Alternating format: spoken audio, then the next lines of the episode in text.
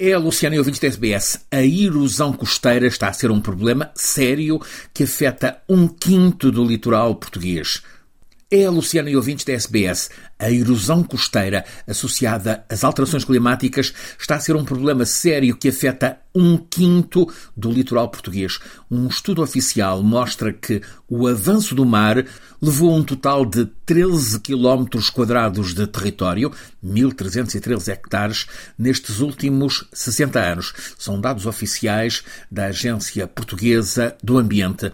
O Semanário Expresso revela que só num dos eh, troços do litoral, um troço de 8 km entre a praia de Cortegaça e a de Furadouro, no centro de Portugal, centro litoral, foi registado um recuo médio de 96 metros, ou seja, o mar tomou a terra 96 metros neste período, nestas seis décadas.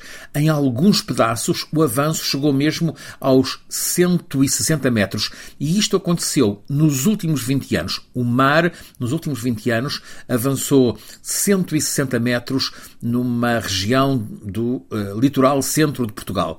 Significa uma taxa de erosão de 4,8 metros por ano. Há um programa de monitorização da faixa costeira de Portugal continental, o programa Cosmo, indica que mais de metade desta extensão no centro litoral de Portugal está em situação de erosão extrema ou severa e a situação tende a agravar-se em consequência da subida do nível médio do mar e por temporais mais frequentes e violentos no futuro, fruto, claro está, das alterações climáticas. Peritos alertam que, se não houver qualquer intervenção de defesa costeira, essa zona entre Moris e Ovar poderá apresentar recuos pontuais de cerca de 500 metros e as perdas de território poderão atingir uh, valores na ordem dos 250 hectares até 2100, com as maiores perdas a ocorrerem na zona de Maceda-Ovar. A ação energética do mar, crescida pelas alterações climáticas,